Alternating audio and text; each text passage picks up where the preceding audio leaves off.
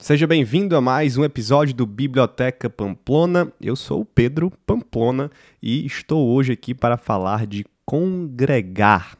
Vamos olhar para o texto de Hebreus, famoso texto de Hebreus, capítulo 10, verso 25, que diz: Não deixemos de nos congregar. E eu quero dizer para você que congregar é mais do que você pensa.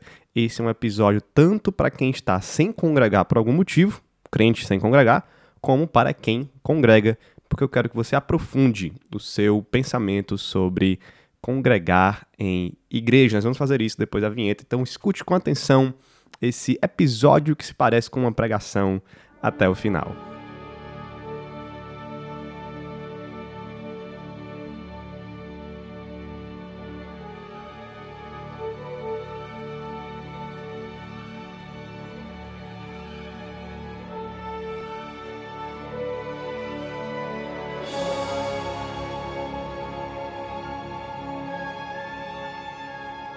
Seja muito bem-vindo, eu sou o Pedro Pamplona e você está na minha biblioteca, um lugar de reflexão teológica a partir dos meus livros e da minha vivência como cristão, marido, pai, membro e pastor de igreja. Fique à vontade, prepare a mente e o coração e vamos crescer juntos na fé cristã para a glória de Deus. E esse episódio chega até você por meio dos membros da comunidade Biblioteca Pamplona Mais. Lá você tem acesso exclusivo a conteúdos especiais como livros comentados capítulo por capítulo, mini cursos e mais, além de poder dar sugestões e até participar dos nossos episódios. O link para você assinar está na descrição desse cast e nas minhas redes sociais, PedroMCP tanto no Instagram como no Twitter. Venha participar da nossa comunidade. É baratinho e eu te espero lá.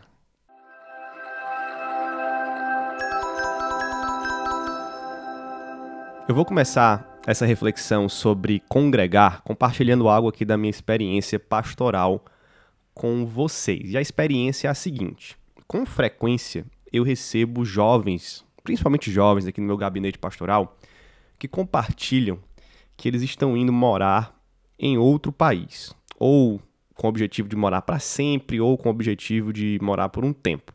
Inclusive, Portugal tem sido o principal destino desses jovens hoje em dia, né? Antes era dos Estados Unidos. Hoje Portugal está vencendo aí essa batalha pelos brasileiros.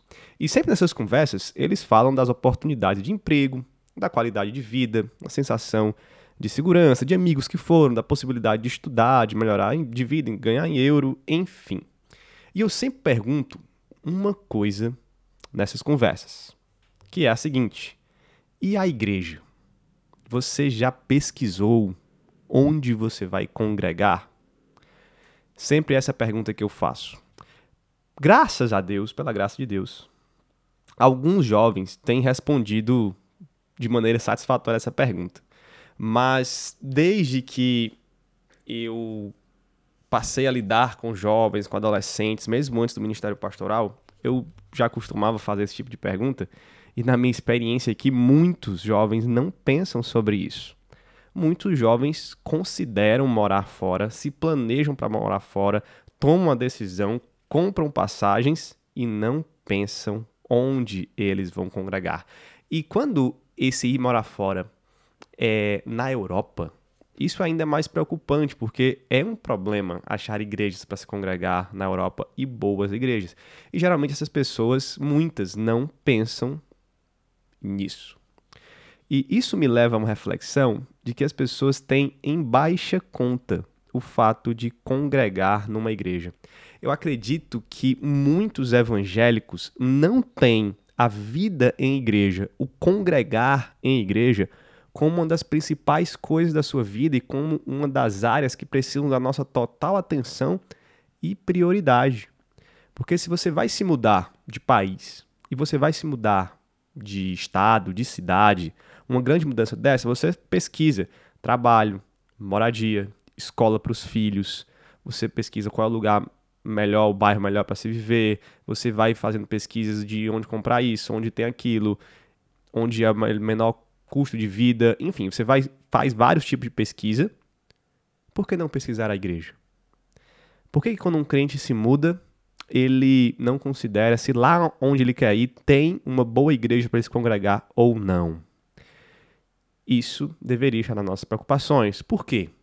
Porque eu vou afirmar algo aqui que para muitos pode parecer exagerado, mas eu não tenho nenhum medo de afirmar isso, eu creio que isso é bíblico e eu vou mostrar como isso é bíblico nesse episódio, que é o seguinte: congregar é essencial para preservarmos a fé. Congregar é essencial para preservarmos a fé. Cia de Jesus e da nova aliança. Então ele escreve a esses hebreus, cristãos hebreus, e ele vem com toda uma base teológica para dizer que Jesus e a nova aliança são maiores e agora estão no lugar da antiga aliança. E diante disso é que ele dá as advertências a esse público, a esses judeus convertidos. E essas advertências elas estão sempre focadas em manter a fé e a vida cristã. Manter a fé, guardar a fé, perseverar, vida cristã prática, abundante. Essas são advertências de Hebreus. Uma dessas advertências né, é o texto que o trecho do verso 23 e 25 faz parte. Não é a advertência não é só essa, ela, ela está dentro de uma advertência maior, mas quando nós vamos ao Hebreus capítulo 10, verso 23 e 25, que é o texto que eu quero ler para você, esse texto está dentro de uma advertência, que é manter a fé, guardar a fé. Leia depois também lá para você perceber. E o texto que eu vou ler é esse. A partir do verso 23, diz assim: Guardemos firme a confissão da esperança, sem vacilar, pois quem fez a promessa é fiel. Cuidemos também de nos animar uns aos outros no amor e na prática de boas obras. Não deixemos de nos congregar, como é costume de alguns. Pelo contrário, façamos admoestações, ainda mais agora que vocês veem um dia que se aproxima. Nós vamos olhar agora para o que vem antes dessa advertência, porque o autor de Hebreus ele vem construindo teologia e ao construir teologia, ele nos ensina sobre essa advertência que virá depois da construção teológica. E o que eu quero que você perceba, tanto na construção teológica quanto na advertência, é isso. Existe um significado mais profundo em congregar. Congregar é mais do que você pensa, e nós vamos ver isso agora. Lembre, o tema teológico central de Hebreus é a superioridade de Jesus àquilo que acontecia na antiga aliança. Jesus é superior. Coisas como sacrifícios e o próprio templo eram sombras de Jesus, eles apenas apontavam para Jesus. E quando Jesus vem, essas coisas caem em desuso. As sombras perdem o sentido porque o verdadeiro Jesus agora, né, o Jesus encarnado está entre nós. Então, no texto anterior que nós lemos, Hebreus 10, 23 a 25, a construção teológica ela vem trabalhando justamente o argumento de que Jesus é maior do que o sistema sacerdotal da antiga aliança. Veja comigo, por exemplo, Hebreus 10, 1 e 2. Ora, visto que a lei é apenas uma sombra dos bens vindouros, não a imagem real das coisas, nunca consegue aperfeiçoar aqueles que se aproximam de Deus, com os mesmos sacrifícios que ano após ano, continuamente eles oferecem. Se isto fosse possível, será que os sacrifícios não teriam deixado de ser oferecidos? Porque os que prestam culto, tendo sido purificados uma vez por todas, não mais teriam consciência de pecados. Olha o que esse texto está falando. Ele diz: a lei é apenas uma sombra dos bens vindouros. Sombra de quê? Sombra da nova aliança em Jesus Cristo. E a lei nunca consegue aperfeiçoar aqueles que se aproximam de Deus com os mesmos sacrifícios ano após ano. O texto está dizendo que ninguém será perfeito diante de Deus pela lei. A lei não consegue perdoar os nossos pecados, a lei não nos consegue fazer aceitáveis diante de Deus a lei não foi criada para isso por Deus. Então nós temos aqui que na antiga aliança a observância da lei não nos tornava propícios a Deus, Deus propício a nós. Se isso fosse verdade, o autor de Hebreus está dizendo, nós não precisaríamos, o povo naquela época não precisaria fazer sacrifício ano após ano, vez após vez, porque um único sacrifício bastaria. Se o sacrifício ali do sistema sacerdotal e o cumprimento da lei nesses sacrifícios bastasse, nós não precisaríamos ficar repetindo. Seria um sacrifício que purificaria o povo. Mas os sacrifícios não salvam.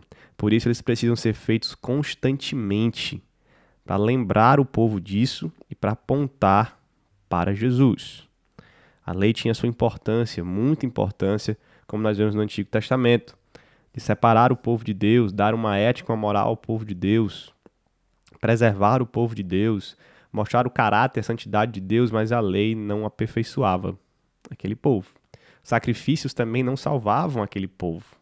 O que salvava aquele povo era a aliança, a fé na aliança. O sacrifício fazia parte disso. Mas vamos continuar com Hebreus 10, agora 11 ao 14.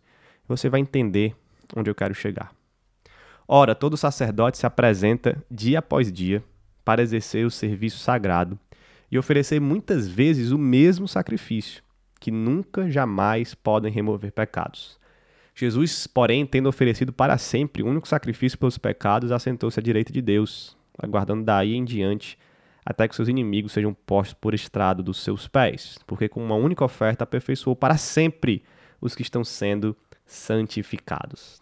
Verso 1 e 2, o texto diz que a lei e os sacrifícios não nos aproximam de Deus, não nos aperfeiçoam para aproximar de Deus, por isso eles são repetidos ano após ano, vez após vez.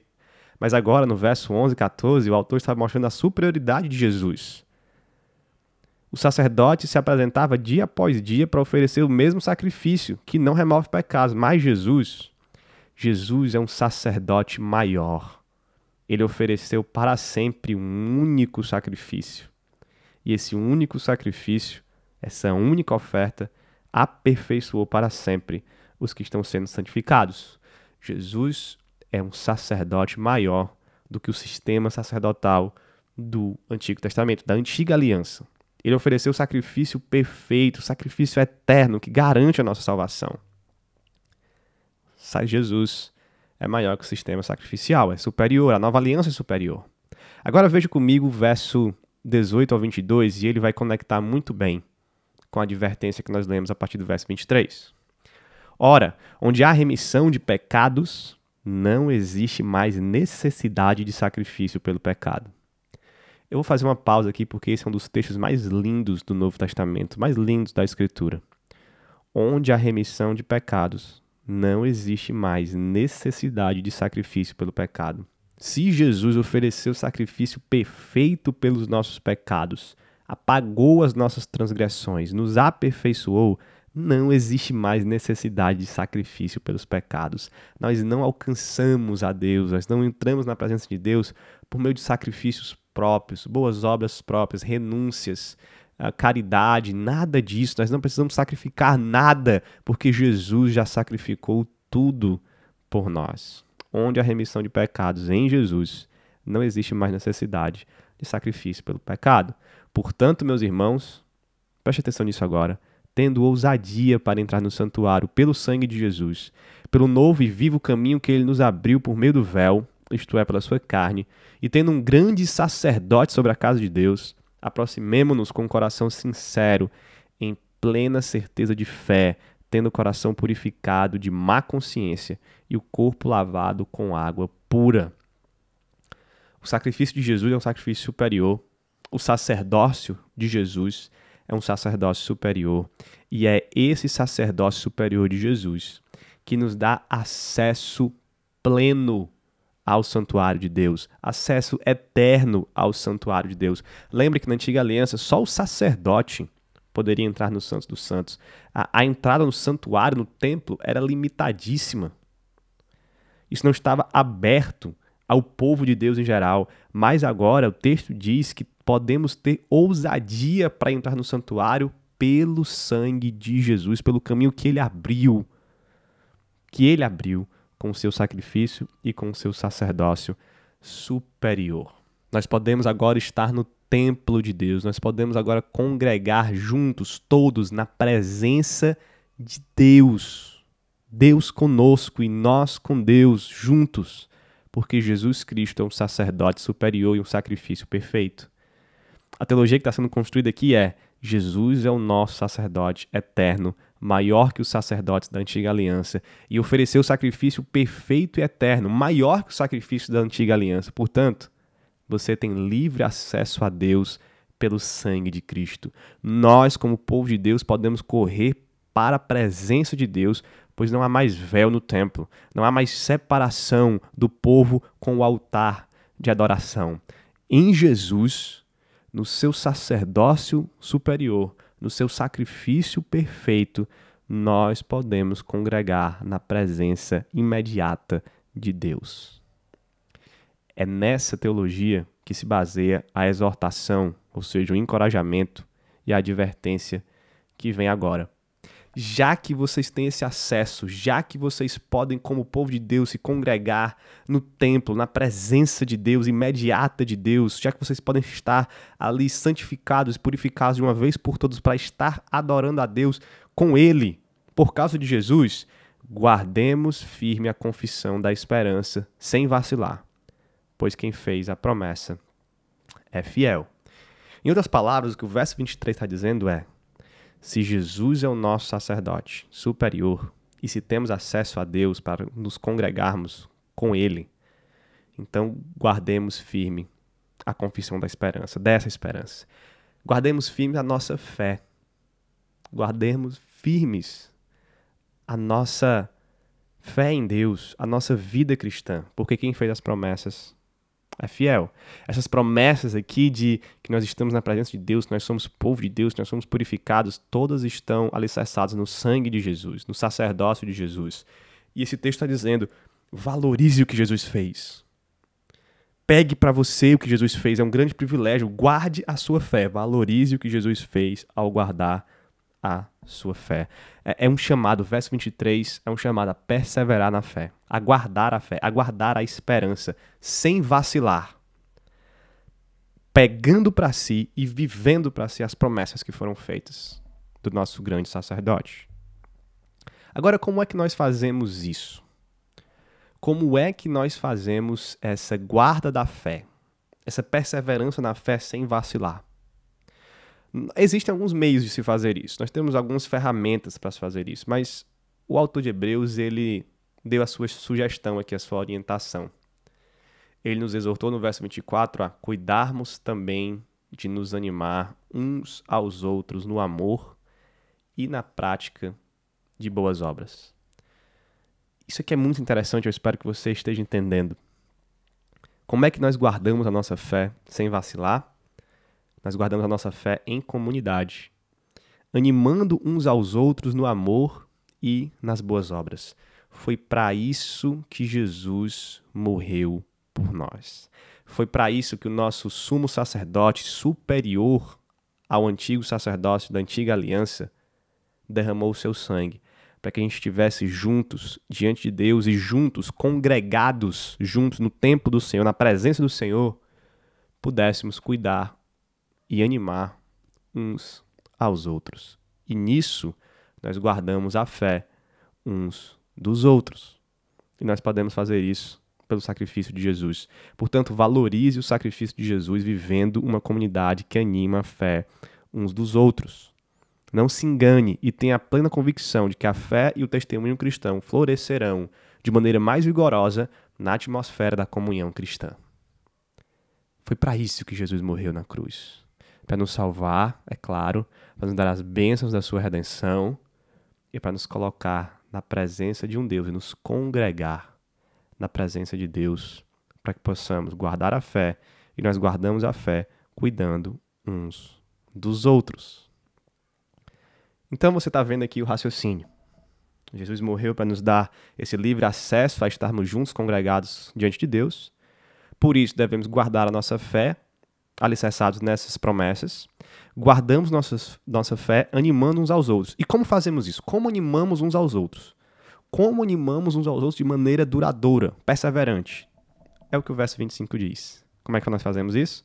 Não deixando de nos congregar, como é costume de alguns. Então parece que naquela época já haviam alguns que estavam querendo deixar de congregar. Já haviam alguns que poderiam estar dizendo: não, essa igreja não tem o meu estilo. Ou alguém da igreja fez algo que eu não gostei, eu não quero mais ir para a igreja. Ou já havia gente dizendo lá: eu sou de Jesus, não preciso de igreja, uma relação aqui sou eu e Deus. Mas o autor de Hebreus não está dizendo isso. O autor de Hebreus está dizendo: não deixem de congregar, não deixem de se ajuntar diante de Deus. Porque é assim que nós animamos uns aos outros na fé. É congregados como igreja. É na comunhão e nos cultos e nas reuniões e na nossa vida diária com os irmãos da igreja, nos pequenos grupos, nas visitas familiares. É onde nós admoestamos, exortamos, animamos, colaboramos para que a comunidade guarde a fé e a confissão da esperança. E esse é um privilégio nos dado pela morte de Jesus, nosso sumo sacerdote. Valorize o que Jesus fez congregando. Congregando toda oportunidade de estar junto e experimentar a comunhão na fé e esperança deve ser bem-vinda e usada para o encorajamento mútuo. Portanto, não deixem de congregar. Vamos pegar o raciocínio mais uma vez? Jesus Cristo é nosso sumo sacerdote, superior ao sacerdócio da antiga aliança. E pelo seu sangue, pela sua morte, ele nos deu a garantia, o livre acesso a nos congregarmos diante de Deus.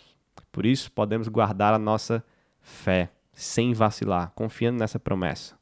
Nós guardamos a nossa fé em comunidade, cuidando uns dos outros, animando uns aos outros, e fazemos isso perseverando, não deixando de nos congregar, como é costume de alguns. Agora eu quero que você olhe para o verso 25 e você veja que há uma, um encorajamento, há um, uma parte negativa do encorajamento. Qual é? Não deixemos de nos congregar. É para você não fazer. Mas o restante do verso, a parte B, vamos dizer assim, ela diz agora o que você deve fazer. É o encorajamento agora a parte positiva dele. Pelo contrário. E o que é que vem pelo contrário ao não deixar de congregar? Muita gente acha que congregar é só ir à igreja.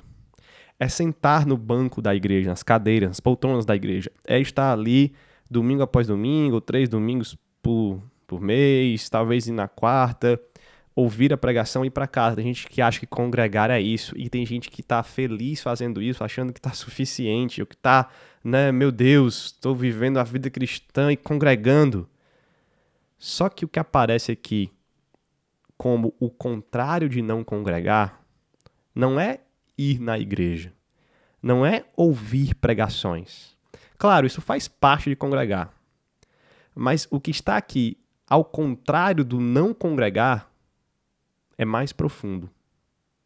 Não deixemos de nos congregar, como é costume de alguns, pelo contrário, façamos admoestações. Ainda mais agora que vocês veem que o dia se aproxima. Veja como isso é interessante. O contrário de não congregar não é ir para a igreja e assistir pregação somente, é fazer admoestações. Isso aqui, gente, envolve comunidade. Isso aqui envolve conhecer um ao outro. Isso aqui envolve estar na vida um do outro. Sabe o que é congregar? Congregar é você chegar para alguém e dizer: meu irmão, estou percebendo aqui que você está vivendo um pecado nessa situação aqui da sua vida. Vamos mudar? É chamar o arrependimento. É dizer, deixa eu caminhar contigo. Deixa eu te ajudar a vencer esse pecado. É orientar, é animar, é olhar e dizer, eu sei que você está passando por uma situação de dificuldade, deixa eu orar por ti, deixa eu ver como eu posso te animar, vamos caminhar junto. O que, que sua família está precisando? Não vai por esse caminho, vamos tomar um caminho melhor. Isso é congregar. É você não só fazer isso, mas estar aberto a que outras pessoas façam isso com você também. A você buscar isso, dizer, pastor, tem algo na minha vida que eu posso mudar. Meu irmão, você vê algo em mim. Ah, eu estou precisando aqui de um conselho, me dê. Eu estou precisando de uma exortação. O que, é que você tem visto? Tenho um pecado, não sei como melhorar, não sei como me santificar, me ajude. Isso é congregar, fazer admoestações, animar uns aos outros, pastorear uns aos outros, cuidar uns dos outros. Isso aqui é muito mais do que só ir na igreja.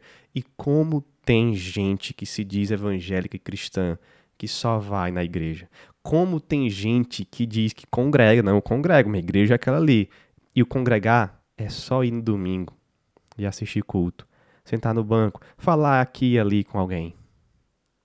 Mas, mas ninguém se mete na minha vida. Eu não me meto na vida de ninguém. Eu pouco conheço as pessoas, as pessoas pouco me conhecem.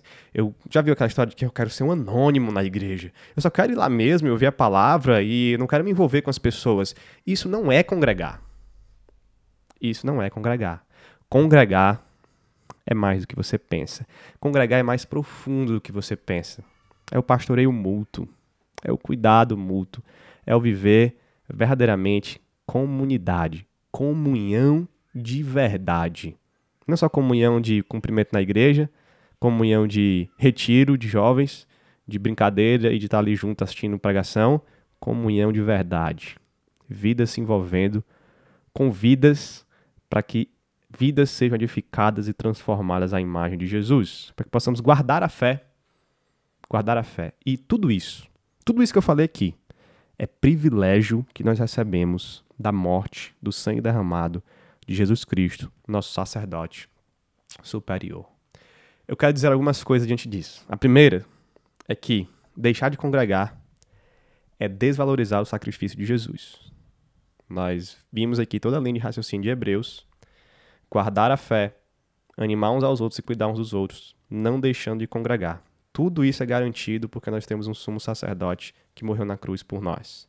Se você deixa de congregar nesse sentido mais profundo, se você não quer se envolver com as pessoas, você está negando um grande presente de Jesus para você. Você está negando o grande privilégio que a cruz de Cristo nos deu. E isso é completamente desrespeitoso com Jesus. É desvalorizar o sacrifício. Imagine que alguém comprou um presente muito caro para você, que custou muito para aquela pessoa e você simplesmente desvaloriza isso. Leva o presente para casa e nem usa. Talvez vende na internet e a pessoa vê isso. Imagine isso. É o que nós fazemos com Jesus, porque ele pagou um preço alto para que a gente pudesse congregar de verdade. Então, deixar de congregar é desvalorizar o sacrifício de Jesus. Segundo, está ligado com a primeira. Você pode estar na igreja e ser um desigrejado. É isso mesmo.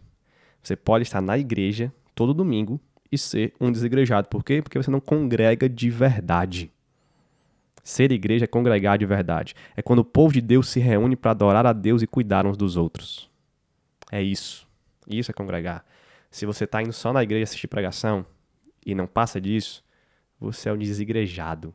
E isso, por um lado, é pior, porque você é um desigrejado dentro da igreja. Você está sendo enganado por si mesmo. Então, se você é um desigrejado fora da igreja, vai congregar, busque uma boa igreja. Se você é um desigrejado na igreja, ajeite isso. Passe a congregar, a congregar verdadeiramente. Diga, pastor, ouvi um podcast, tá aqui esse podcast aqui. Quero congregar de verdade. Percebi que eu não estou congregando. Dietrich Bonhoeffer diz em Vida em Comunhão, um ótimo livro dele. Geralmente as pessoas conhecem só o discipulado do Bonhoeffer, né? Mas o Vida em Comunhão também é um bom livro, tem muita coisa boa. Ele escreve o seguinte: Para o crente, a presença física de outros cristãos é fonte de incomparável alegria e contentamento. Congregar é isso aqui, gente. É ter a alegria de estar junto com os crentes, de animar uns aos outros, de cuidar uns dos outros, de sofrer pelos outros. Tem muita gente que não quer congregar porque não, tem porque crente é meio chato, tem uns crentes difícil, relacionamento é difícil, eu não quero mais preocupação, já basta a preocupação que eu tenho em casa, no trabalho. É, congregar é exatamente isso. Tem preocupação, tem crente difícil. Você é o crente difícil de alguém. Saiba disso. Tem muito crente chato na igreja? Tem muito crente difícil na igreja? Você, com certeza, é o crente chato na vida de alguém. Isso é congregar. Melhore para não ser tão chato. Cuide dos outros chatos. 2 João, capítulo 1, verso 12, ele diz o seguinte: Tenho muito a escrever a vocês, mas não é meu propósito fazê-lo com papel e tinta em vez disso, espero visitá-los e falar com vocês face a face para que nossa alegria seja completa. Olha o que ele está dizendo. Ele poderia usar a tecnologia da época para se comunicar com a igreja, papel e tinta. Só que ele não quer fazer isso, porque isso não é suficiente para ele. Em vez disso, ele quer visitar a igreja, falar face a face, porque aí sim a alegria dele e da igreja será completa. A alegria do crente é completa quando ele congrega. O crente é completo quando ele está com os outros crentes congregando, adorando a Deus pelos méritos do sacerdócio superior de Jesus Cristo. Por isso que congregar é muito mais do que você pensa. Nós temos 25 mandamentos de mutualidade na Bíblia. Entre eles, amar uns aos outros, cuidar uns dos outros, suportar uns aos outros, confessar os pecados uns aos outros, perdoar uns aos outros, edificar uns aos outros, aconselhar uns aos outros e muitos outros uns aos outros. Pesquise isso. Pesquise esses mandamentos de mutualidade uns aos outros. Viva isso no congregar, porque isso é congregar. E eu gostaria de encerrar este episódio dizendo que você precisa ter em alta conta, porque o preço que Jesus pagou foi muito alto. Tenha em alta conta a possibilidade, o privilégio, o chamado, a responsabilidade, a alegria de verdadeiramente congregar numa igreja. Procure uma boa igreja. Congregue. Viva o privilégio para o qual você foi chamado pela cruz de Cristo. Jesus derramou o seu sangue para você viver isso. Se você crê que Jesus é Senhor e Salvador, é o sacerdote superior, é o sacrifício perfeito, ele te deu o privilégio de entrar com ousadia na presença de Deus, junto com o povo de Deus. Portanto, guarde essa fé, guarde essa promessa, faça isso cuidando e animando uns dos outros e persevere nisso congregando e não deixando de se congregar. Ok? Esse é o meu chamado para você nesse episódio. Espero que você possa, se está sem igreja, procurar uma igreja. Está, se você está na igreja, só assistindo o culto, passe a congregar verdadeiramente. Converse com seu pastor, converse com seus amigos, converse com seu pequeno grupo. É bom que passe a viver igreja intensamente, porque assim a sua alegria será como a de João, será completa. Não viva só no papel e tinta, só no Twitter, só no Instagram, só no YouTube, só no WhatsApp. Viva a alegria completa de estar e falar face a face com os outros crentes, com o povo de Deus. Que Deus te abençoe, que Deus possa te fazer congregar, que você seja uma bênção na sua igreja, que a sua igreja seja uma bênção na sua vida. Vou ficando por aqui. A gente se vê no próximo episódio aqui no Biblioteca Pamplona. E é isso. Valeu!